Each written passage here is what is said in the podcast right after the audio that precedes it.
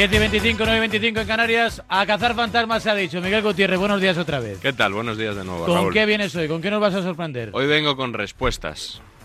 Os voy a dar respuestas. ¿Cómo te has quedado, eh? ¿Y quién hace las No preguntas? te esperabas. Las preguntas las hacéis vosotros. las hacéis vosotros. Eh, eso del periodismo interesante es el que se hace preguntas y no. No, no. Aquí vamos a dar hoy res- respuesta. Respuesta. A una pregunta, entiendo. Claro, porque la semana pasada yo os estaba escuchando en la tribu que teníais una duda metafísica. Mm, Ya sabes que Velasco Carballo habló el otro día de la jugada aquella de Lemar en Villarreal. Sí. ¿no? ¿Dónde está Velasco Carballo? Cierto. Esa no es la pregunta, pero No. mm, salió ya por fin el otro día a hablar y resulta que habló de esa jugada. Y entonces empezasteis todos en Radio Marca, en todos los programas, a decir, ¿y por qué ha puesto de ejemplo esa jugada? Vamos a escuchar, por ejemplo, tú te lo preguntabas con David Sánchez. Sí, a ver. Y a los atléticos, eh, David, ¿por qué crees? ¿Les ha sentado mal, no? Que haya hecho alusión a la roja de Lemar y, y al hecho de que unos días antes del derby parece que va a condicionar al colegiado del partido. Bueno, yo creo que Velasco no lo hace con esa intención, pero, pero suena esa intención, porque desde que está el VAR ha tenido muchas ocasiones y muchas acciones para, para coger como ejemplo Velasco Carballo de jugadas del Barça o del Real Madrid y jamás lo ha hecho. Es decir, ha tenido la oportunidad mil veces de poner una imagen de Casemiro para explicar por qué es o no es penalti. Alguna imagen de Luis Suárez cuando estaba en el Barça de por qué no le expulsan o por qué si le expulsan.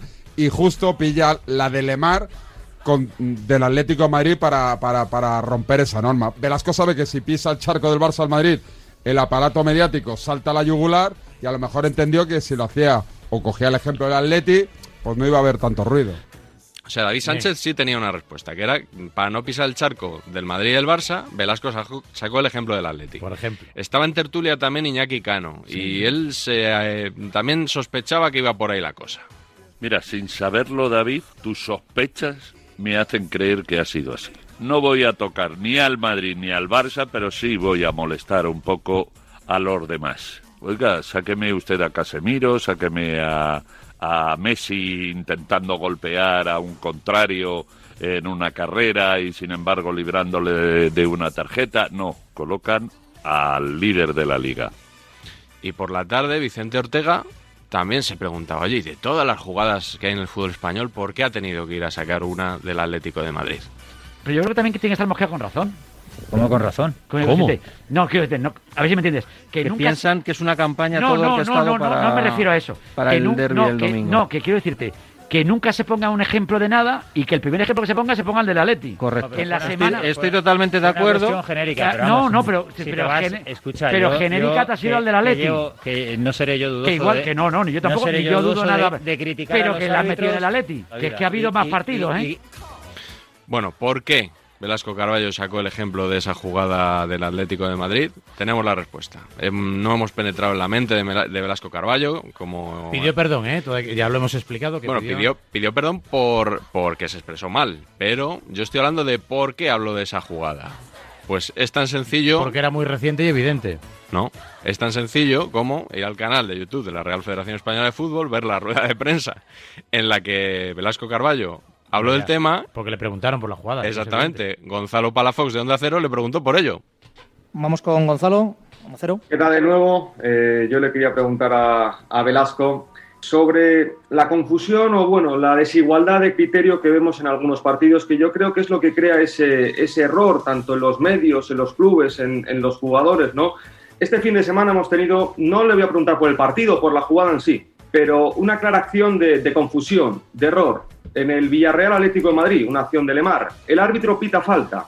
El VAR le llama porque piensa que roja. El árbitro revisa la jugada y saca amarilla. Es decir, ahí hay tres acciones y al final una última decisión. Usted en casa, eh, que alaba el nivel arbitral, que cree que tiene España los mejores árbitros de su historia, cuando ve algo así, algo falla. ¿Qué ha pasado? ¿Qué piensa? Gracias.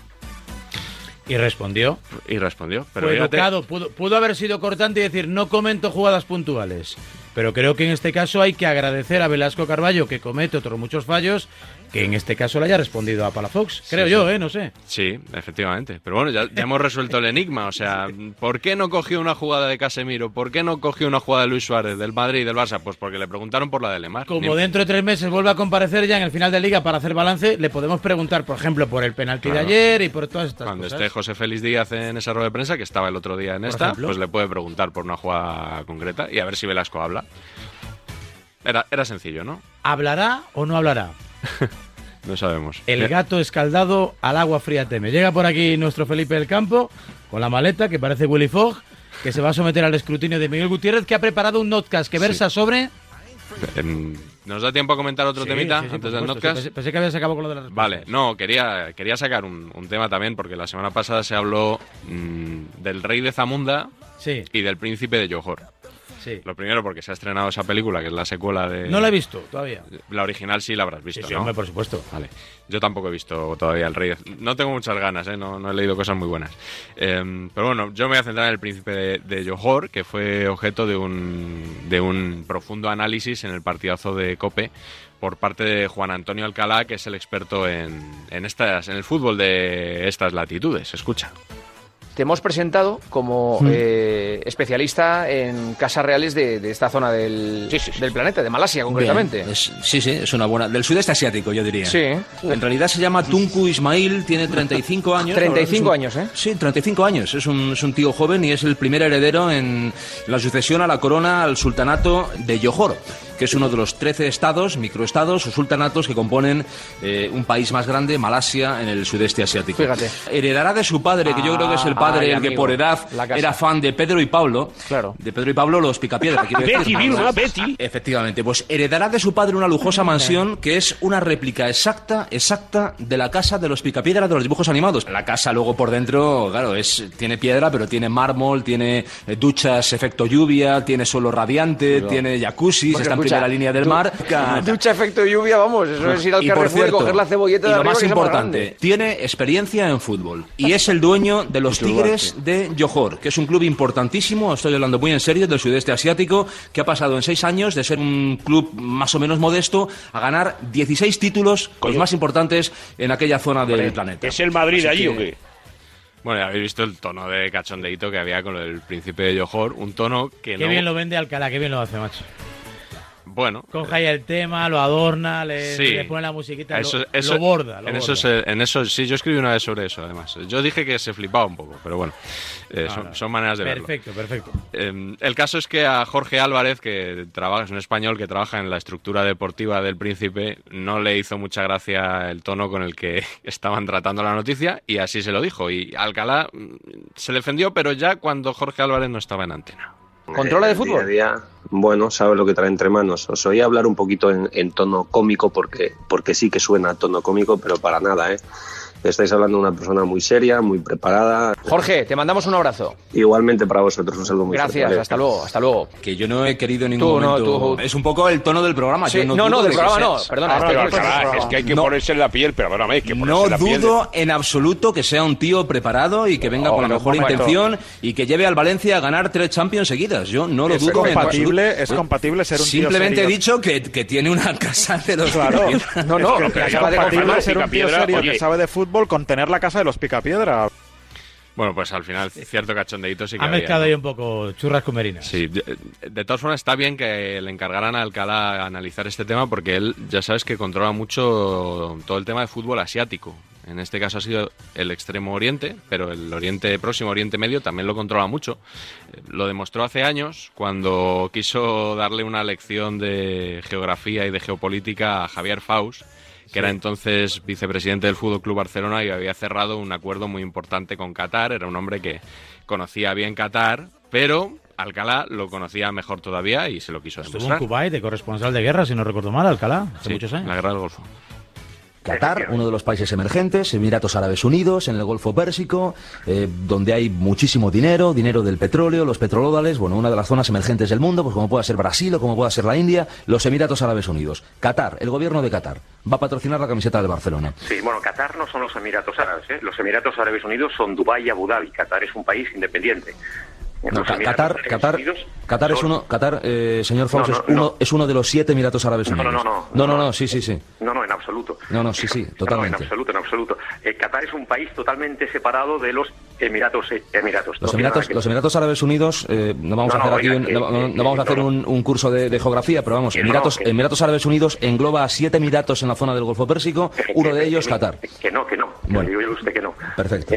¿eh? Que- que no, que no. Está Bahrein, que no es uno de ellos siete, Qatar, que tampoco es, Kuwait, que tampoco es, eh, y dentro de estos siete, los más conocidos son Dubái y Abu Dhabi. Y hay cinco más, como Sharjah y otros cuatro, que son eh, nombres absolutamente desconocidos para el gran público. Bien, perfecto. Eh, es, es un emirato, de, es un país en aquella zona. Estoy hablando ahora del meme de Homer Simpson metiéndose en unos arbustos así marcha atrás. Lo, has resolvió visto bien. alguna vez, Raúl? Lo resolvió bien. No, no, no soy muy de los No. Simpsons. Soy, debo ser el único español que no ve los Simpsons. No, pero es un GIF, es un GIF muy... Luego te lo mando. Bueno, pues luego me, me lo mandas. Luego te lo mando. En fin. Vamos con el lo Notcast ya. Vamos con el Notcast que ha llegado ya Felipe el Campo, ya ha, abierto, ha desplegado el iPad, ha abierto la libreta y no sé qué nos va a contar. Él también trae libreta. Él también trae libreta. Ayer hizo, se marcó un Ferreras. Sí, sí, ahora, ahora lo comentamos. Periodismo, Claro sí. periodismo, el Notcast.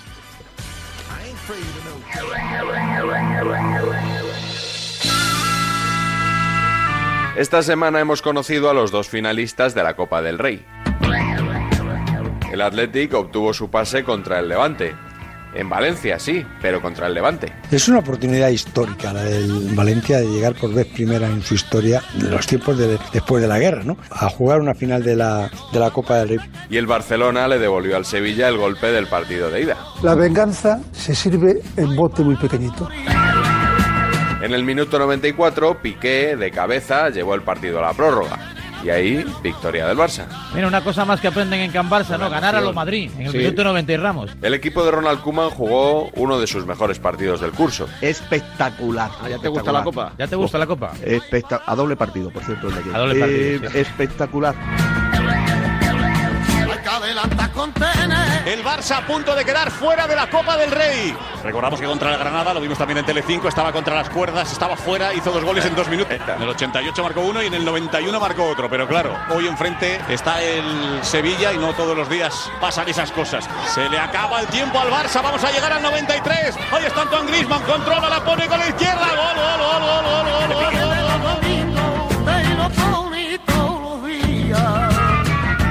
Felicidades a los compañeros de Telecinco. 33,8% de Sare y 5.586.000 espectadores. Ahí dando noticias, aportando, Roberto. Bien, así sí me gusta. La Copa del Rey a doble partido. Con un balón.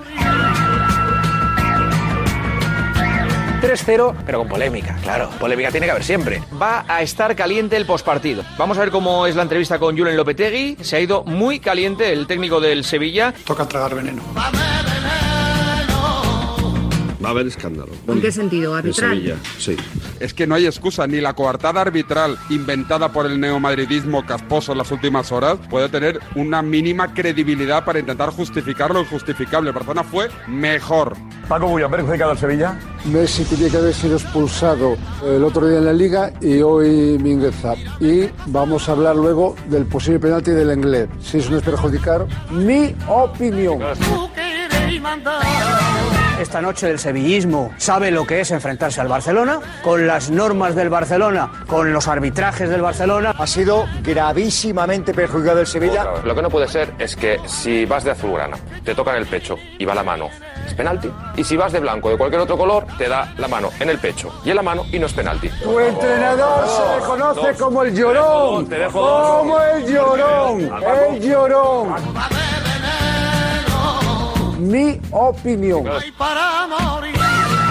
Esta es la mierda con perdón que nos ha traído el bar. Que si la mano ocupa un espacio, que si el movimiento de la mano. El tema de las manos se nos ha ido de las manos. Me inhibo porque es que no sé qué decir. Eh, estoy despistado. Me siento incapaz. Mira que somos gente que a veces nos encontramos. con Normalmente te suele salir más sentirte incapaz cuando la acción beneficia al Barcelona que cuando, por ejemplo, con un equipo al azar, beneficia al Real Madrid. ¿Prometes por tu honor que esa misma jugada en un clásico la hace Ramos y tú dices que no es penalti? No tendría que ver la jugada. Gracias. No, no, Gracias. no tienes que verla. Preguntaremos a la audiencia si han perjudicado hoy, el árbitro ha perjudicado al Sevilla. ¿Qué tal, Josep? Pues en estos momentos llega la expedición del Sevilla. Ahí tenemos los jugadores cabizbajos. Presi, no puedo Pre- Presi, ¿eh? ha sido mano lo del Englet. ¿Qué opinas del arbitraje hoy? perjudicado? Jules, ¿ha sido mano del Englet? ¿Te ha parecido igual que lo de Messi en el primer partido, Fernando? Jesús, ¿qué te ha parecido? ¿Ha sido mano del Englet? Aleix, perdona, ¿qué te ha parecido lo de la mano del Englet? ¿Ha sido clara o no? Lucas, ¿ha sido mano del Englet? Iván, ¿qué te parece lo del Englet? ¿Ha sido mano? ¿Fue penalti lo del Englet, Rekic? ¿Qué te pareció? Fue penalti, pensa que fue penalti. Bakik, ¿te ha parecido mano lo del Englet viéndolo después? Pues nada, creo que ya han, ya han llegado todos los jugadores. Josep.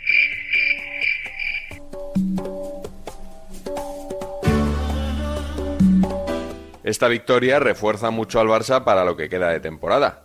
Está un partido de ganar un título y se carga de moral para lo que queda de liga. El Barça puede ganar el doblete. Y esta semana tiene que visitar París. París, mon amour, ¡hola! ¿Ves que el PSG está templando después de ver al Barça en el Nou Camp? No, pues Mira, sí. Ni mira. mucho- no, ni Pues mucho sí, menos. Pues quizás No, sí. ni mucho Mira, menos. mira, mira. Quizás sí. Mira, Oye, esto es fútbol. mira, Igual que nos metieron cuatro ellos, ¿por qué no puede marcar el Barça Porque marcar sois cuatro? muy ¿Pero inferiores, no? Jota, porque claro, sois muy claro, si inferiores. hubiéramos Lo normal es que os caigan otros tres o cuatro. Necesitan meter cuatro en París. Y además está Neymar y está Di María. Os van a aplastar. Edu. Os van a, Edu, pero es pero os van a parece- aplastar. Hay un dato objetivo que es irrebatible, no es discutible, no, no se puede cuestionar y es que al menos hasta el miércoles solo hay un equipo en España que puede conseguir el triplete y es el Barça, que por cierto es el único que ya lo ha ganado y no una vez sino dos para que a nadie se lo olvide. El triplete ese, ¿qué, qué trofeo es? Es que no lo he visto nunca. Entonces, La Liga, la Champions y la Copa del Rey. ah, pero eso da un trofeo o algo, se pone en el museo. Da una cosa que vosotros nunca entenderéis, que es trascender y pervivir en la historia. Eso O es sea, lo que es da. lo mismo que ganar 13 Champions. Bueno, O sea, vamos a centrar el trascender- debate. El Madrid no tiene 13 Champions. Ah, bueno, vale. Venga. A ver, vamos- No, no las allá. tiene. Bueno, pues 7 y 6 Que ese es un debate ya de otro, de otro momento. Sí, no nos desviemos y volvamos a la Copa, porque no solo se habló de la influencia del árbitro, sino también del pobre rendimiento del Sevilla. Yo he visto un Sevilla con una bajada de tensión terrible. Pero en los 90 minutos, un Sevilla que no lo reconozco. O sea, el partido de hoy me ha recordado al 6-1 del PSG. Pero muchas cosas. Si tú llevas presumiendo de que eres tal, de que estás ahí con los grandes, ojo, cuidado con el Sevilla, ¿eh? Ojo, cuidado con el Sevilla. Ahí lo tienes, toréalo.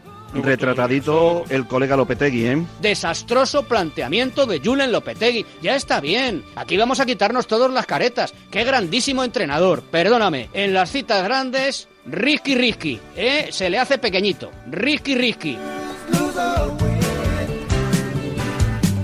El problema, Oliva, es que partidos gordos del Sevilla este año ha perdido en el Metropolitano. Perdió con el Barça en Liga. Perdió con el Barça en, eh, eh, ahora en la Copa. Con el Madrid en el Pizjuán. Con el Madrid en el Pizjuán.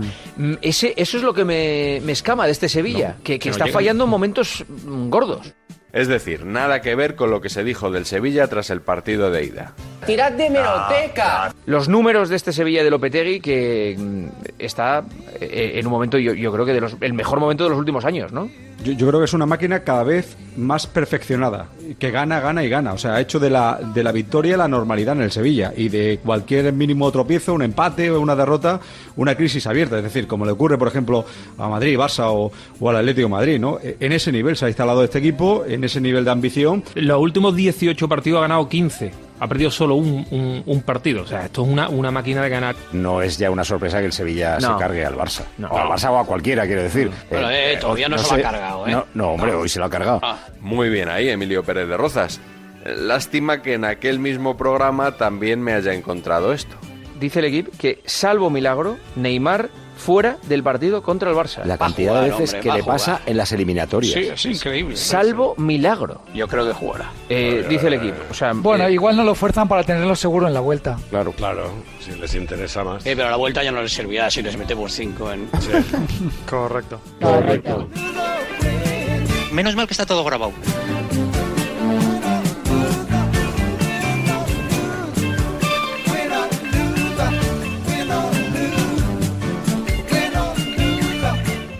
Radio Marca,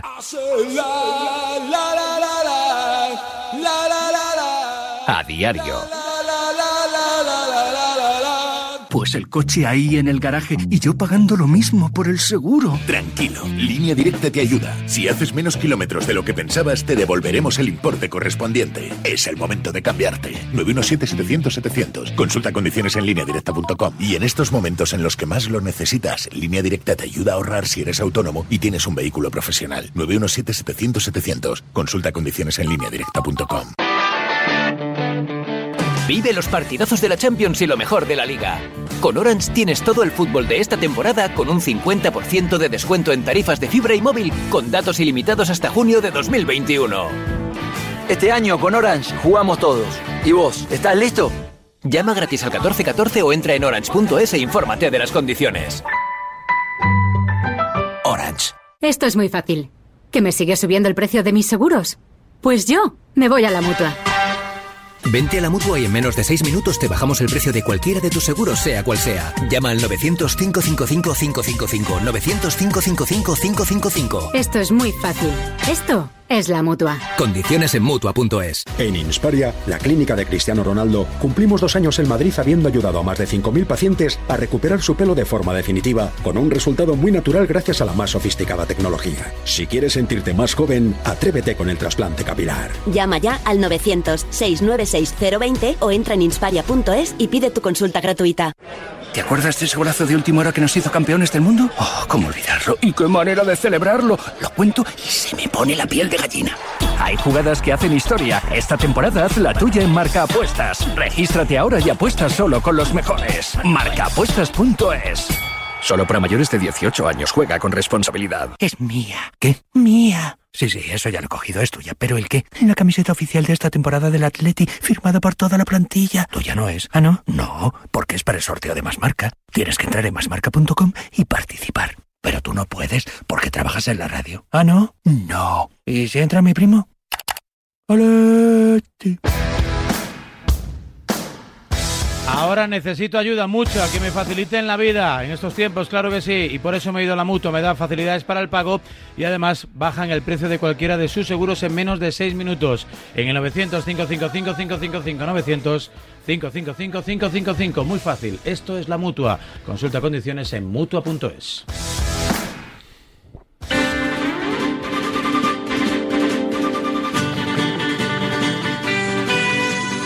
que viene de Bonanza. Me, me, sale chiquito de la calzada, Miguel Gutiérrez. Bueno, a mí me sale el fichajódromo de, de nuestro invitado de hoy, que no necesita mucha presentación. Ya has No. dicho quién es, es tribuno, está a estas horas también los jueves en Radio Marca. Y hoy rival en la Liga de Medios.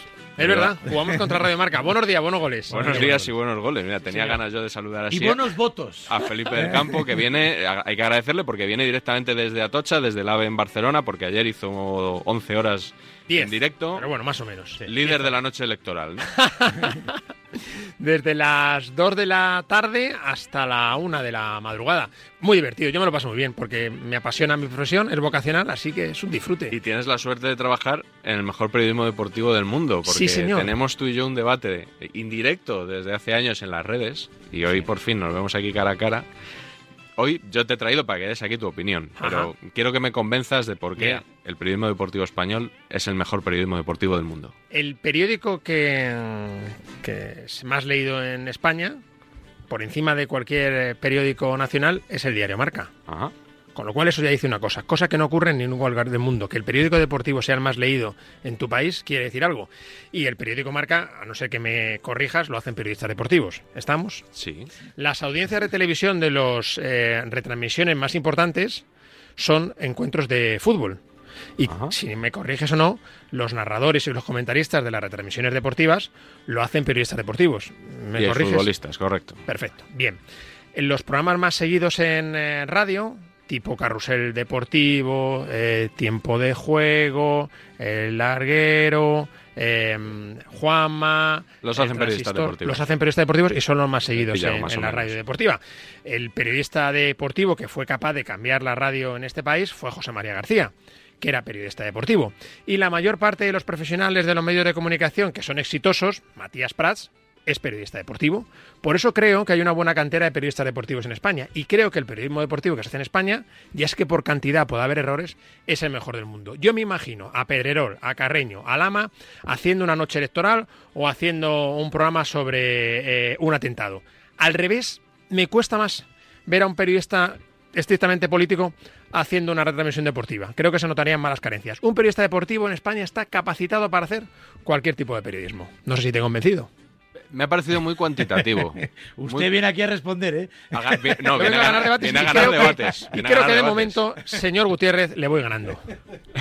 No, no, yo ya te he dicho que hoy te he traído para que duro, des ¿eh? tu opinión. Lo que pasa es que tu opinión me ha parecido muy cuantitativa. Bueno, me parece que muy coherente. Te he dado tres datos: el, de- el periódico de prensa, en radio y en televisión. Y la web más eh, vista en España, ¿sabes cuál es?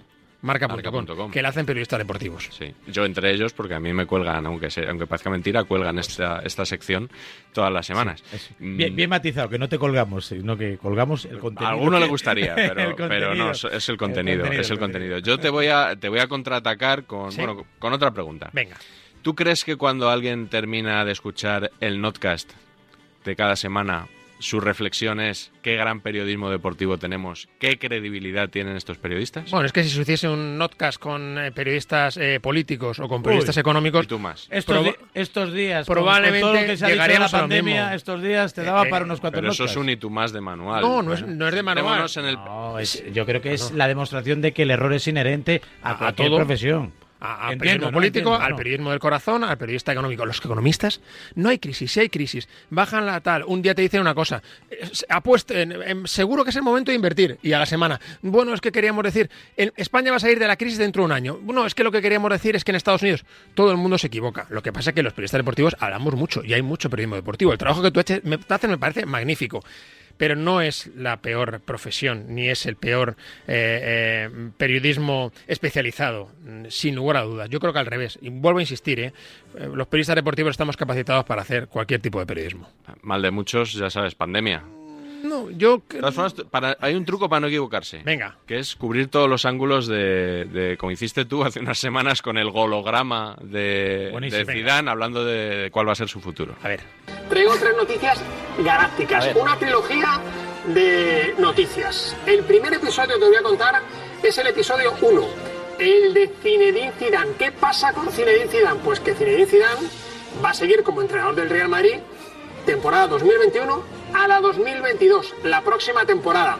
A no ser que haya un batacazo descomunal ante el Atalanta o que el entrenador del Real Madrid presente su dimisión. Pero ya lo escuchaste el otro día. El último Jedi va a estar una temporada más en Real Madrid, 2021-2022. Zidane va a seguir en el Real Madrid, salvo que se vaya o lo echen.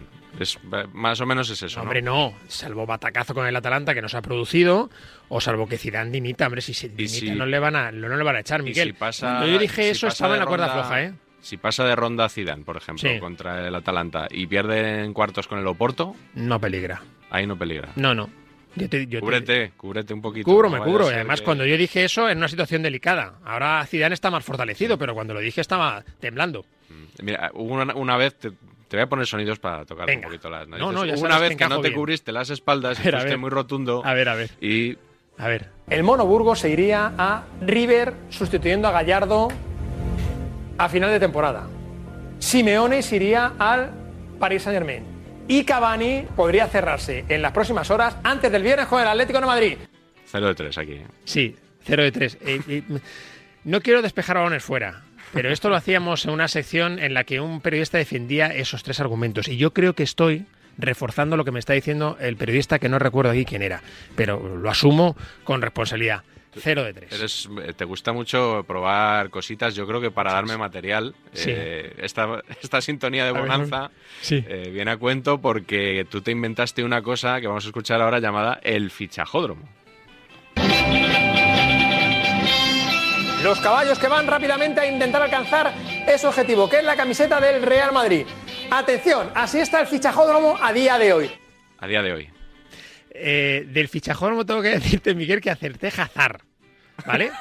Bueno, de no verdad. está mal, no está Eh, mal. eh, no era, eh, era cuando en estos momentos no sabía muy bien si era Hazard. Hazard. El, el resto, pues no llegaban a la meta. Nunca llegué a confirmarlos. Pero bueno, es verdad que era, un, era una- algo de verano donde se especula mucho con, con fichaje. Ya sé que es una palabra que, que odias, pero bueno, se, se escuchaban rumores sobre quién podía llegar y, y quién no. Acordaos el verano que nos dio Neymar sobre si llegaba al Madrid o no. bueno, Neymarilista disteis, con mi juego de palabra. Hay un juego de palabras también que me lo recuerda mucho con Lewandowski, le vende blanco blanco, eh, eh, que, que dio mucho... Y Mbappé y medio, Mbappé y medio también. Mbappé y medio. Mbappé y Ronald Kumano, Kumano Dura. Eso es, eso es, me eso es. Eso me mucho. encanta, me encanta el juego de palabras. Sí, Eh, sí, lo sé. Y te gusta hasta cantar. Se te ve fácil. ¿eh? Eso lo hago fatal. Vamos a, a ver, a ver, A ver, a ver. qué tal cantas. Y hoy Champions, el sonidito de la Champions, lo que nos gusta, lo que nos gusta, Felipe. En Nápoles el Real Madrid. En Nápoles el Real Madrid. Pero hay más, hoy hay otro partidazo. Eh, Arsenal Bayern de Múnich. Ahí me arrepiento. Me arrepiento. Encima con Gallego al lado. Qué vergüenza. Que es un gran amante Con lo y, que y conocedor de la música. Los ¿eh? Arctic Monkeys, sí, otra Sí, vez. Sí, sí. Bueno, y, y luego el fichajódromo tuvo variantes, ¿no? El empujón, el empujón, o algo así, puede ser. o- Eh, Sí, por una jugada, ¿no? Sería, ¿no? Sí, yo creo que poníamos el nivel de, de sonidos y el empujón, como por ejemplo ayer la mano, ayer sería el manómetro. Sobre El si la mano del eh, jugador Sí. del Atlético de Madrid, Felipe, que ayer me decían, "Eh, la mano de Felipe, la mía, eh, pudo haber sido decisiva en el, en el derby, el empujómetro, el banquillódromo, bueno, en fin. La Sí, selecticidad. Eso estuvo muy También chulo. recuerdo. Eso estuvo muy chula. Eso fue un momento en el que Zidane decía que iba a eliminar a prácticamente casi toda la plantilla y luego al final con nadie se fue y la selectividad se quedó en nada. Como ¿no? Sí, Lo sí, sí, suspendió, suspendió. Bueno, a mí me haces la vida más fácil, te tengo que dar las gracias Ajá. con todas estas cosas. Y yo al principio pensaba, qué bien encaja Felipe del Campo, que le gusta salir en el notcast. No es que...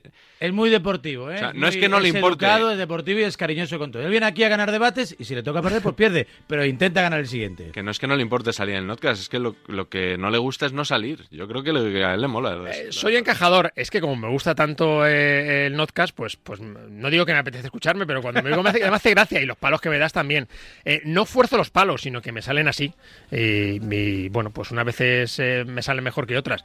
Pero yo es que me lo paso muy bien con mi profesión, es vocacional y yo disfruto un, un montón. Pues el miércoles tienes tribu, ¿no? Sí, señor. El miércoles. A ganar debates. A ganar debates. En Sevilla jugará, será el postpartido del Dortmund frente al Sevilla y será la previa de ese Paris Saint Germain eh, Fútbol Club Barcelona con la porta ya en el palco del Parque de los Príncipes. Sí, señor. Gracias, Felipe. Gracias, Raúl. Ey, poca suerte en el partido de la Liga de Medios. Mucha salud, pero poca suerte. Gracias, Miguel. Gracias y gracias Estúpida a Felipe. libreta. ¿Eh? Estúpida libreta. Estúpida Per- libreta. periodismo deportivo en Vena. Venga, gracias, Miguel. Pues dicho queda, ganando debates y cerrando este tiempo de a diario. Llegamos a las 11.10 en Canarias. Mañana a las 7, otra vez aquí. Que disfruten del día y de la jornada. Don't make a pretty woman your wife. So for my personal point of view, get an ugly girl to marry you. If you wanna be happy for the rest of your life, don't make a pretty woman your wife. El deporte es nuestro. Radio Marca.